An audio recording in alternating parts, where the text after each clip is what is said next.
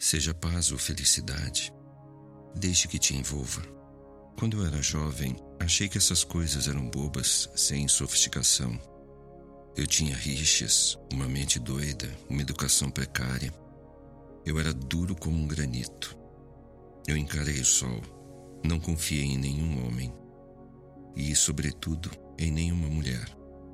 Eu vivi um inferno em quartos pequenos. Eu quebrei coisas, esmaguei coisas, andei por vidro, xinguei. Eu desafiei tudo. Era continuamente despejado, preso. Brigava dentro e fora da minha mente. Mulheres eram algo para transar e reclamar sobre. Não tinha amigos homens. Troquei de empregos e de cidades. Odiei feriados, bebês, história, jornais, museus, avós, casamentos, filmes, aranhas, lixeiros, sotaques britânicos, Espanha, França, Itália, noz inglesa e a cor laranja. Álgebra me enfurece, ópera me enoja. Charlie Chaplin foi uma farsa e flores eram para mariquinhas. Paz e felicidade eram um sinal de inferioridade para mim, inquilinas dos fracos e mentes confusas. Mas ao continuar com minhas lutas de beco, meus anos suicidas, minha passagem por inúmeras mulheres, gradualmente me ocorreu que eu não era diferente dos outros. Eu era o mesmo. Eles eram todos fulminantes, com ódio, encobertos com queixas fúteis, os homens contra quem lutei tinham coração de pedra. Todos estavam cutucando, avançando, trapaceando por alguma vantagem insignificante. A mentira era a arma e o enredo era vazio. A escuridão era ditadora. Cautelosamente, eu me permiti me sentir bem algumas vezes. Encontrei momentos de paz em quartos baratos, apenas encarando o puxador de alguma cômoda ou escutando a chuva no escuro. Quanto menos eu precisasse, melhor eu me sentia. Talvez a outra vida tenha me desgastado. Eu não via mais charme em interromper alguém em uma conversa ou em montar no corpo de alguma pobre menina bêbada cuja vida deslizou até a tristeza. Eu não podia aceitar a vida como era. Eu nunca poderia engolir todos os seus venenos. Mas havia partes, partes tênues e mágicas, abertas para perguntas. Eu reformulei. Não sei quando, data, hora, tudo isso, mas a mudança ocorreu. Algo em mim relaxou, amansou. Não precisava mais provar que eu era um homem. Não precisava provar nada. Comecei a ver coisas, copos de café alinhados atrás de um balcão em um café, ou um cachorro caminhando pela calçada, ou o jeito que o rato na minha cômoda parou lá. Realmente parou lá com seu corpo, suas orelhas, seu nariz. Estava fixo, um pouco de vida dentro de si, e os olhos dele olharam para mim. E eles eram lindos. E então se foi. Comecei a me sentir bem. Comecei a me sentir bem nas piores situações e havia várias delas, como, digamos, o chefe atrás da mesa. Ele terá que me demitir. Faltei dias demais. Ele está vestido em terno, gravata, óculos.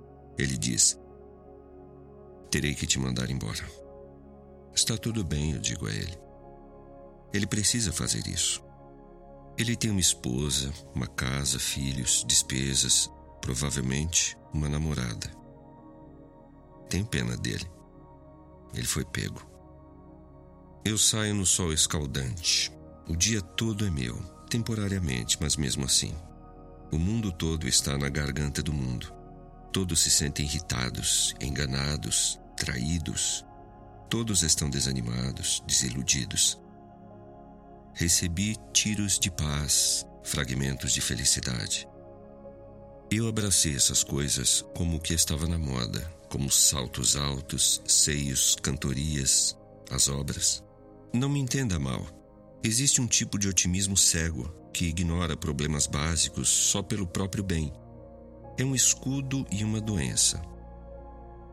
A faca chega até minha garganta de novo. Eu quase liguei o gás, de novo.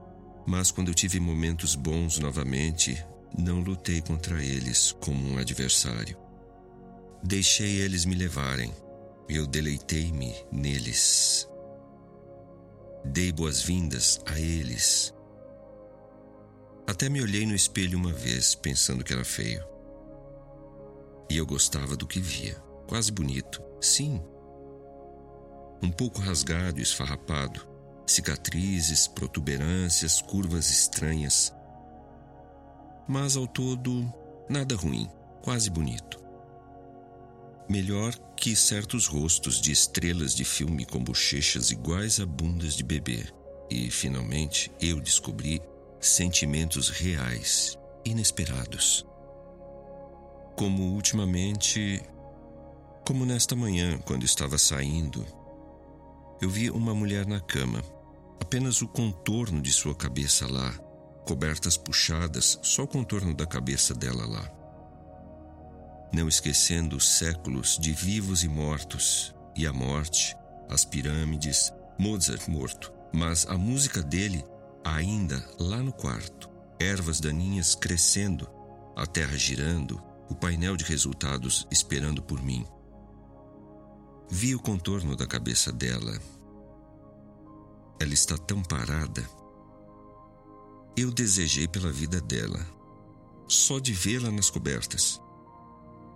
Eu a beijei na testa, desci a escada, saí de casa, entrei no meu carro maravilhoso, Coloquei o cinto, empurrei o banco, sentindo-me quente até os dedos do pé.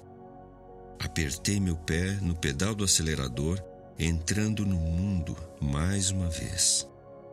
Desci a colina passando as casas cheias e vazias de pessoas. Vi o carteiro, buzinei. Ele acenou de volta para mim.